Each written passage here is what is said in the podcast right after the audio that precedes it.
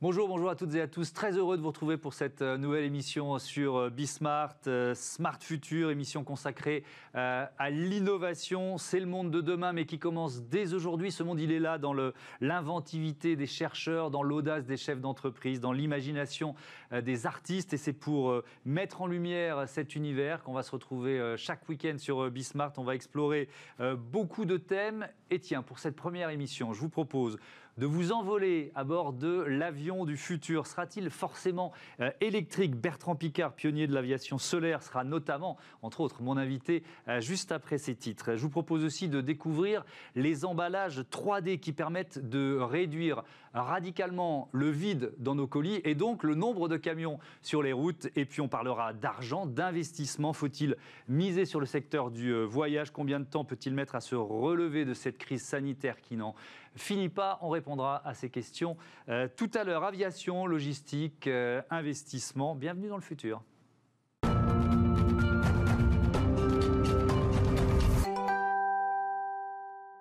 L'avion solaire a-t-il un avenir? C'est le thème de ce premier débat avec Jean Botti. Bonjour. bonjour. Vous êtes le fondateur, le président de Voltaero. Vous lancez un, un avion hybride qui est en phase d'homologation. Vous allez nous le présenter euh, euh, dans un instant. Vincent Joséphine, bonjour, bienvenue. Vous êtes euh, consultant chez Starbus. C'est un incubateur d'entreprise entièrement dédié aux startups du secteur aéronautique et spatial. Et puis donc, comme promis, avec nous en direct de Lausanne, Bertrand Picard, le, fondateur de Solar Impulse. Bonjour, l'avion solaire depuis près de de 20 ans, Bertrand Picard, ben, c'est vous, hein, tout simplement. Vous avez lancé le projet en, 2003 et réalisé, entre autres, parce que si on devait faire la liste de tout ce que vous avez fait, ce serait beaucoup trop long. Mais il y a ce premier tour du monde euh, entre mars 2015 et juillet 2016 qui permet en 12 étapes de prouver la, fiabilité de la, technologie. Est-ce qu'elle a beaucoup évolué, beaucoup progressé depuis? Alors, ce qu'il faut bien voir, c'est que Solar Impulse avait un but très particulier. C'était celui de pouvoir voler sans aucun carburant de manière quasiment perpétuelle. Donc c'est un avion qui recevait l'énergie du soleil, la transformait en électricité, alimentait ses moteurs électriques, stockait l'énergie dans les batteries pour pouvoir voler la nuit et faire comme ça, cycle après l'autre, des, jours euh, et, des, des, nuits de vol. Alors pour ça, il fallait 72 mètres d'envergure, on volait à 25 nœuds, ça fait 45 km heure, avec une seule personne à bord et zéro passager. Donc c'est sûr que c'est pas comme ça qu'on va transporter rapidement euh, des passagers commerciaux. Alors, comment est-ce que la technologie évolue? C'est vrai que maintenant, on a des batteries qui sont meilleures, euh, on a des matériaux qui sont peut-être encore plus légers, on a d'autres techniques, mais je pense qu'il y a un immense fossé avant le moment où tous les avions fabriqueront eux-mêmes leur énergie en vol comme Solar Impulse. Par contre, déjà aujourd'hui, des avions avec des batteries peuvent se faire alimenter par de l'énergie renouvelable au sol et pouvoir voler en faisant une ou deux heures de vol pour des vols de tourisme, des vols d'instruction, etc. Ça commence maintenant euh, pour des vols commerciaux, enfin pour des prototypes de, vols commerciaux. Euh, mais ce qui est le plus prometteur au niveau technologie, je pense que ce sera l'hydrogène pour les avions parce que ce sera plus léger que les batteries. Euh, vous allez, euh, avec euh, la fondation Solar Impulse, bien au-delà de, cette question de l'avion solaire. Vous avez regroupé plus de 400 scientifiques, des experts indépendants. Votre objectif, c'est quoi? C'est d'aider les technologies propres à, prendre le relais, à remplacer les machines d'aujourd'hui? Alors, mon but, c'est de sélectionner, labelliser 1000 solutions technologiques qui sont capables de protéger l'environnement, mais de façon financièrement rentable de manière à intéresser aussi le monde économique, politique, industriel, etc. Si on parle leur langage, si on leur montre les intérêts à cette diversification euh, dans, l'environnement et en plus les intérêts à être plus efficients, euh, c'est clair qu'on peut les gagner à notre cause. Et aujourd'hui, c'est par l'efficience, à mon avis, qu'on fera le plus d'évolution euh, économique et technologique simultanément.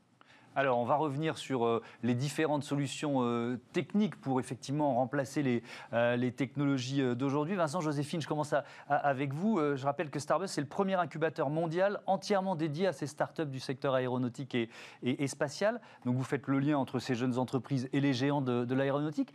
Est-ce qu'il y a des projets 100% solaires aujourd'hui ou pas? Alors, euh, merci déjà de m'inviter. Alors, je fais une petite précision. On est un accélérateur. Alors, ça, a son importance parce qu'on va accélérer des startups qui sont déjà avec un premier concept d'emploi à trouver leur marché. Et on est aussi un cabinet de conseil en stratégie qui aide les grands groupes industriels. Sur les projets, on va dire 100% solaire, c'est vrai qu'on en voit assez peu. Il y a évidemment Solar Impulse que tout le monde connaît. D'autres projets qui sont très intéressants comme euh, l'explorateur suisse euh, Raymond Donjean qui va porter le Solar Stratos. L'objectif, c'est d'aller dans la stratosphère à 25 mhm. km d'altitude. Mais c'est vrai qu'on voit plutôt, on va dire, des startups se positionner notamment sur des, briques technologiques qui vont servir plusieurs cas d'usage, comme vient le dire euh, très justement Bertrand Picard, c'est-à-dire améliorer la densité énergétique des batteries, faire en sorte qu'une même batterie, même volume puisse embarquer plus d'énergie. Mmh. Et ça, c'est valable à la fois pour les avions solaires, les avions à hydrogène, les avions électriques. Donc ça sert plus d'applications que le pur avion solaire. Ouais. Euh, alors Jean Bouty, là, on est vraiment avec, euh, avec votre avion, avec Voltareo, dans le, dans le concret, puisque c'est la phase d'homologation. Vous prévoyez une production fin 2022. C'est un avion hybride. Alors, mhm. ça veut dire quoi? Il fonctionne à quoi cet avion? Bah, Il fonctionne avec deux types d'énergie. Hein. une énergie mécanique et thermique, hein, mhm. un moteur classique, quoi. Et puis euh, des moteurs électriques euh, qui sont alimentés par des batteries. Ces moteurs peuvent aussi servir de générateurs, donc ils se transforment aussi en générateurs pour en vol pouvoir recharger euh, les batteries grâce au moteur thermique. Mhm.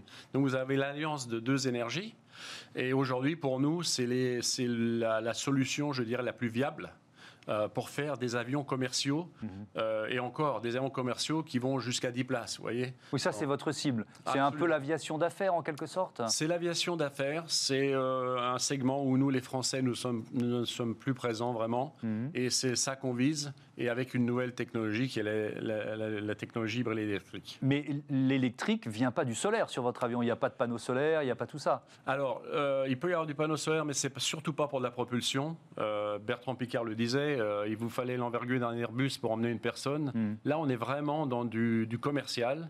Et donc, pour nous, les panneaux solaires nous serviront uniquement en cas pour refroidir des batteries ou bien pour euh, faire un backup pour votre cockpit quand on hmm. perdrait l'électrique. Oui. Donc il y a des applications, mais c'est surtout pas pour la propulsion. Euh, Bertrand Picard, je reviens vers vous.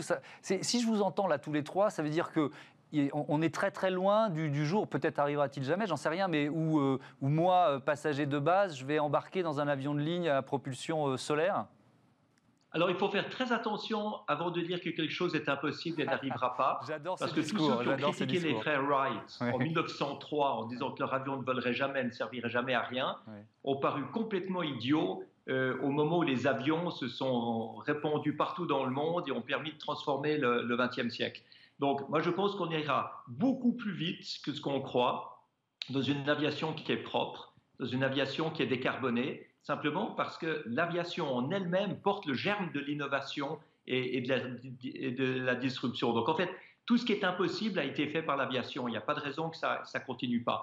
Mais c'est vrai qu'il y aura des stades intermédiaires. Et l'avion hybride dont on vient d'entendre parler est extrêmement intéressant vous avez un moteur qui tourne en permanence à son rendement optimal, donc il consomme beaucoup moins de carburant, et c'est lui qui sert de génératrice pour charger des batteries et alimenter des moteurs électriques. Quand on sait que les moteurs électriques, maintenant, ils ont 97% de rendement, donc pratiquement 100%, on voit que le système hybride est une excellente euh, manière d'atteindre une, évolution technologique sur, l'aviation. Et puis ensuite, bah, il y aura probablement 100% hydrogène et des, choses comme ça, mais évoluons et donnons-nous les moyens d'évoluer et de montrer que l'aviation continue à innover.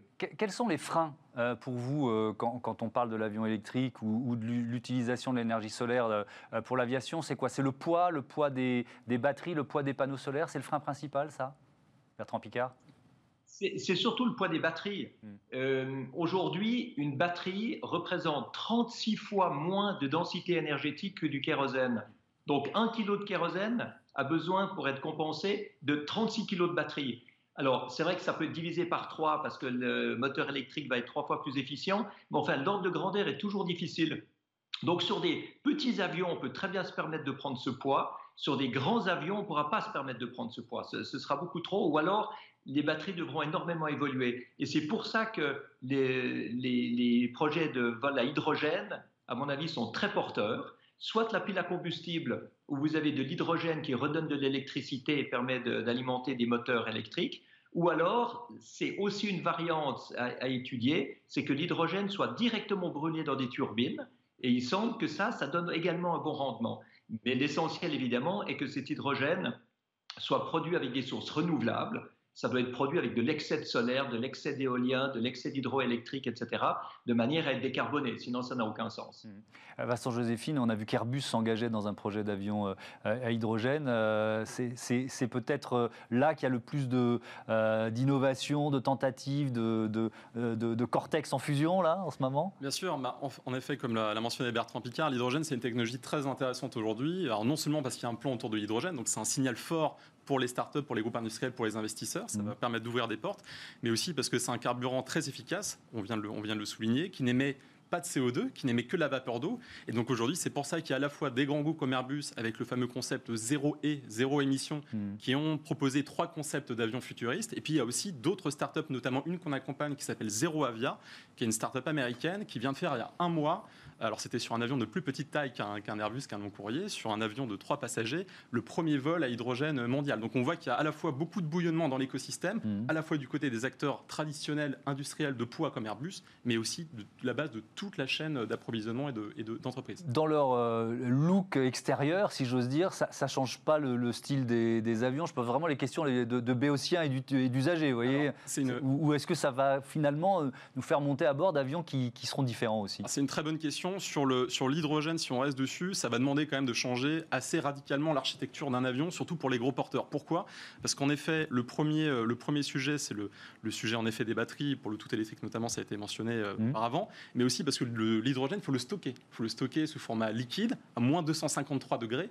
Donc évidemment, euh, le faire sur des infrastructures terrestres, ça pose pas de problème. Quand vous êtes dans l'air et que vous êtes sur une plateforme en effet certifiée, homologuée, et puis il faut aussi convaincre le public d'accepter d'embarquer dans un avion hydrogène.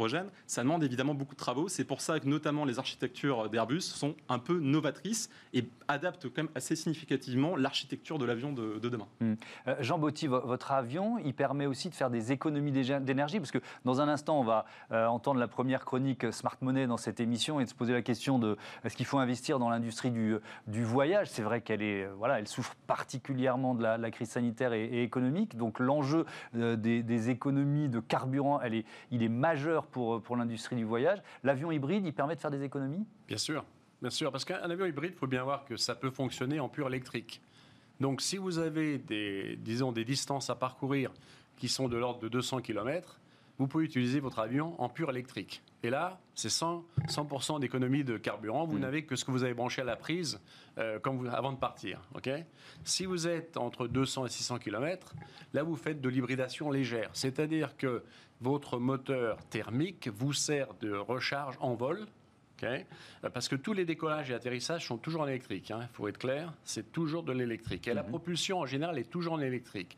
Sauf quand vous faites de la recharge, c'est là où le moteur thermique intervient. Il vous aide à continuer votre propulsion, mais en plus, il recharge au travers des moteurs les batteries. Mhm. Donc là, vous avez moins d'économie d'énergie. Vous êtes aux alentours de 20 euh, et quelques pourcents.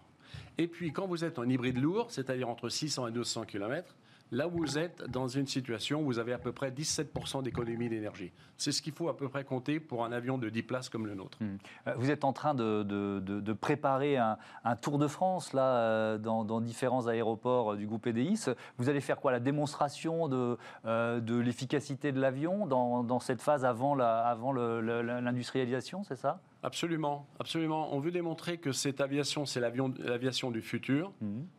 parce que pour nous, vous savez, remplacer après un moteur thermique par une pile à combustible ou un moteur thermique à hydrogène, euh, c'est totalement transparent pour nous. Ce qui reste, c'est ensuite l'architecture. Euh, et donc là, on veut démontrer que ça marche, que c'est durable et que euh, pour nous, en fin 2022, on veut, on, veut se mettre en série avec une nouvelle architecture d'avion, c'est-à-dire une nouvelle aérodynamique, parce que notre avion démonstrateur n'a pas l'aérodynamique optimale encore aujourd'hui. Hmm. Euh, Bertrand Picard, dans, tous les projets que, que vous accompagnez, euh, ces, ces 1000 projets que vous, allez labelliser avec votre fondation, est-ce que vous êtes en lien avec les géants de l'industrie? Et puisqu'on parle d'aviation, avec Airbus et Boeing, comment se passe ce lien?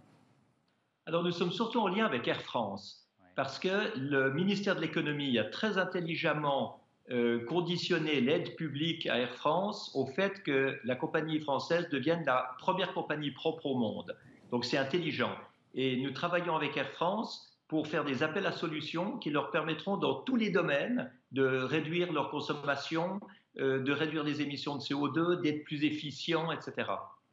Quand, on évoquait le, look de l'avion du futur, l'avion euh, des années 2050, il est, il est en conception maintenant ou, il a déjà été conçu? C'est quoi les, délais de, conception et de fabrication d'un nouvel avion en quelque sorte, d'une nouvelle technologie aussi pour un avion? C'est très très long et la certification coûte une fortune. On dit que la certification coûte cinq fois le prix du développement d'un prototype, donc c'est énorme. Alors, les avions sur lesquels on vole aujourd'hui, il faut voir qu'ils ont été conçus pour voler 18 heures par jour pendant 30 ans. Euh, donc, c'est du, très long terme. Et il y a des avions qui ont été construits il y a un ou deux ans qui, vont encore rester 28 euh, ans en vol. Donc, euh, on ne va pas les remplacer tout de suite. Donc, aujourd'hui, Airbus travaille sur des avions à hydrogène, sur des avions propres. Guillaume Faury est un PDG extrêmement dynamique. c'est un type qui adore l'innovation. Et je suis sûr qu'ils arriveront beaucoup plus vite que dans 15 ans à un avion propre qui vole. Mais ensuite, il faudra le certifier. Et c'est pour ça que Airbus a donné 2035 euh, comme moment de la commercialisation de son avion à hydrogène. Vincent Joséphine, euh, parmi tous les projets que vous accompagnez avec, euh, avec Starbus, est-ce qu'il y en a un qui vous bluffe un peu plus que les autres?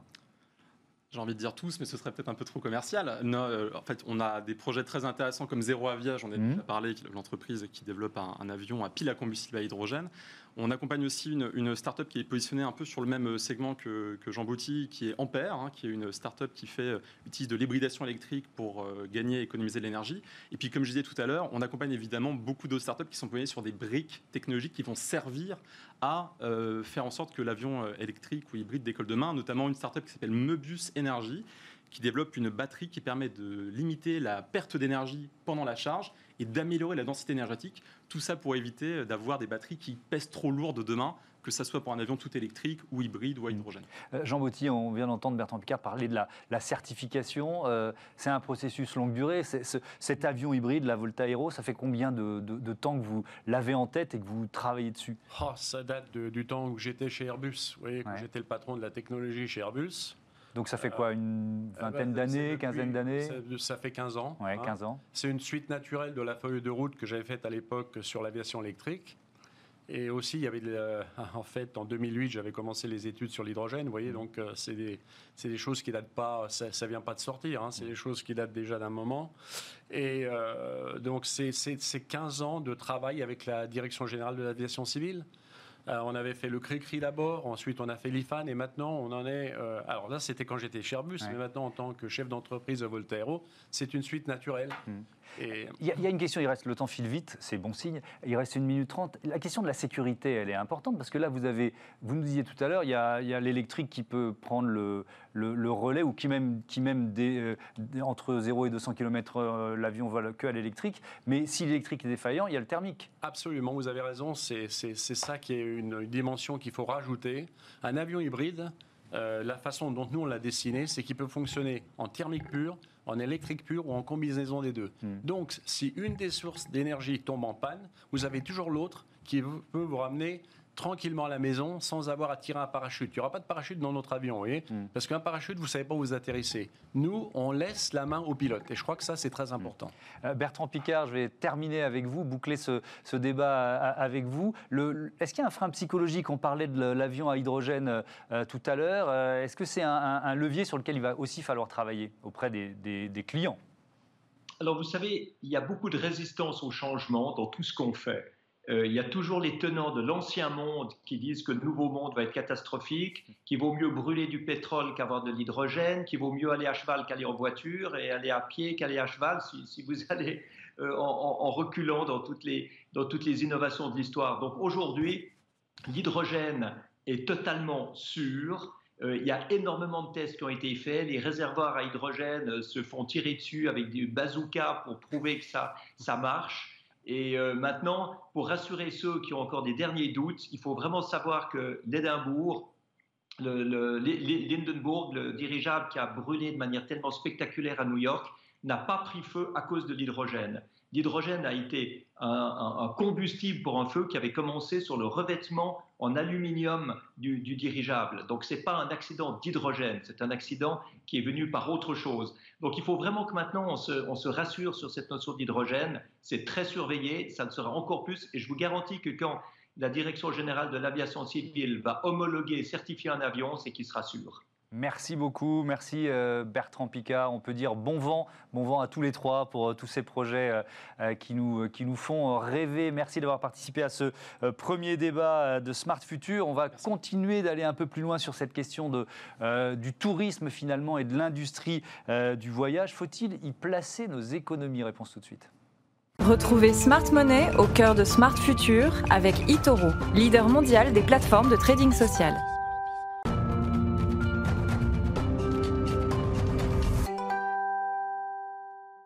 Smart Money, chaque semaine, on fait euh, fructifier votre argent dans euh, Smart Future et dans cette chronique des conseils pour bien investir, des placements auxquels vous n'auriez euh, pas forcément pensé. Bonjour Antoine Fraissoulier. Bonjour. Bienvenue, heureux de vous accueillir dans cette émission. Vous êtes responsable de l'analyse de marché chez eToro France. On, vient de débattre là de, l'avion du futur électrique, hydrogène, et c'est l'industrie du voyage qui, qui nous intéresse maintenant. Peut-être un petit constat pour commencer, elle va pas bien.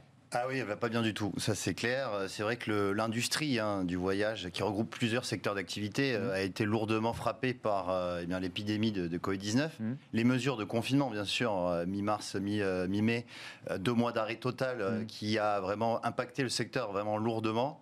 Un, rebond un petit peu pendant l'été, mais, mais, assez léger. Et puis maintenant, c'est vrai qu'on a les, mesures de, de, restriction de, circulation de, des personnes, hein, que ce soit en Europe. Hein, un peu partout en Europe. On voit que l'Irlande a reconfiné totalement, par exemple, euh, il y a quelques jours. Et euh, donc le couvre-feu, bien évidemment, en France, qui fait que, euh, eh bien, on a un secteur d'activité qui est vraiment sous pression, mmh. une industrie même, une industrie du voyage qui est, qui est sous pression. Qui, compose cette industrie, si on doit la, présenter un peu succinctement? On a plusieurs, plusieurs acteurs. On a d'abord les compagnies aériennes, bien mmh. évidemment. voilà, on a une compagnie aérienne européenne qui sont, voilà, qui, qui composent. Ensuite, on a effectivement les groupes hôteliers. Les groupes hôteliers, euh, l'hôtellerie, c'est vrai que lorsque vous voyagez, mais c'est voyage, euh, voyage d'affaires ou euh, voyage de, touristique, on, le, on, prend, on, va, on va souvent à l'hôtel. Mmh. Et vous avez également les agences de voyage, bien évidemment, et également tout ce qui est les sociétés de location de, véhicules, bien sûr, parce que souvent, lorsque vous, vous, voulez vous déplacer, même si vous êtes en vacances ou on loue une voiture, on loue une voiture, c'est ça. Et, et, du coup, c'est ce sont des les acteurs qui, composent cette, euh, cette industrie. C'est la pire crise de l'histoire pour cette industrie Oui, alors, c'est euh, notamment Alexandre de Juniac, qui est le, président de IATA, hein, qui est euh, l'association internationale du transport aérien, qui a dit que c'était justement le, transport aérien qui était confronté à la, pire crise de, son mm. histoire. même Sébastien Bazin, PDG d'accord, qui, qui, mm. annonçait fait, il sous-estimait même la, force de, la, deuxième vague hein, qui est en train d'arriver. Et, on a effectivement bah, des, sociétés qui, qui, qui, sont vraiment mal en point euh, dans, tous ces secteurs d'activité. Et comment réagissent les investisseurs face à ce, constat? donc, euh, on, donc les investisseurs, eh bien, ils, ils ont réagi euh, comme il fallait, entre guillemets, c'est-à-dire qu'ils ont vendu les, titres de ces mhm. sociétés. Alors, quand on regarde chez nous en France, on a Air France KLM hein, qui est en baisse de 70% depuis le début de l'année, mhm. qui est tombé à une valorisation de, 1,6 milliard, hein, donc c'est vraiment très bas. et puis, on a. C'est vrai que le, le secteur des compagnies aériennes est vraiment plus lourdement touché que l'hôtellerie ou, les agences de, voyage, euh, car les, professionnels du secteur n'estiment pas de retour à la normale avant 2023 voire 2024. Euh, c'est vrai que voilà, on, a, on a un secteur euh, de, du, transport aérien qui est vraiment extrêmement touché. celui qui s'en sort le mieux, si je puis dire, c'est Ryanair. Ryanair qui en fait, puisque ce sont les vols internationaux en fait qui sont vraiment le, plus. Ryanair est vraiment que sur des vols intra-européen. Donc on a à peu près 50% du transport qui a, euh, enfin de, de, l'activité de Ryanair qui, est, euh, qui, a été touchée, contrairement à 80-90% par exemple pour Air France. Du coup, Ryanair s'en sort relativement bien avec une flat depuis le début de l'année en termes de performance boursière. Et alors, si on doit se projeter dans, dans l'avenir, vous le voyez comment, l'avenir du secteur? Eh bien, l'avenir, euh, il va vraiment dépendre, bien évidemment, euh, de la découverte euh, d'un vaccin. Une découverte plutôt rapide. On nous parle de premier trimestre, deuxième trimestre 2021.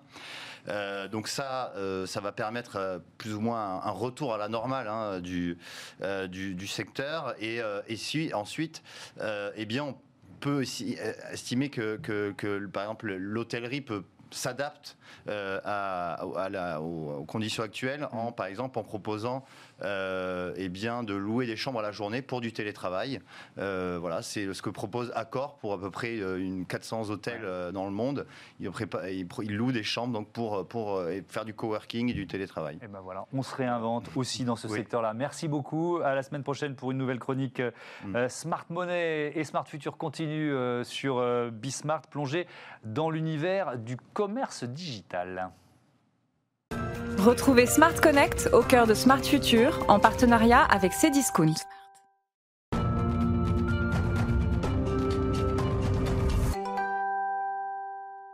Smart Connect, c'est euh, le commerce, c'est notre consommation qui évolue à toute vitesse et on n'imagine pas tout ce qui se passe avant de recevoir euh, un colis euh, chez nous. Bonjour James Rebourg. Bonjour Thomas. Bienvenue, vous êtes directeur de l'innovation supply chain chez Cdiscount. On va parler des, des emballages 3D, mais d'abord on, on pose le décor. L'emballage, ça représente quoi dans le e-commerce? Alors l'emballage est un enjeu majeur pour le e-commerce et pour ses discounts.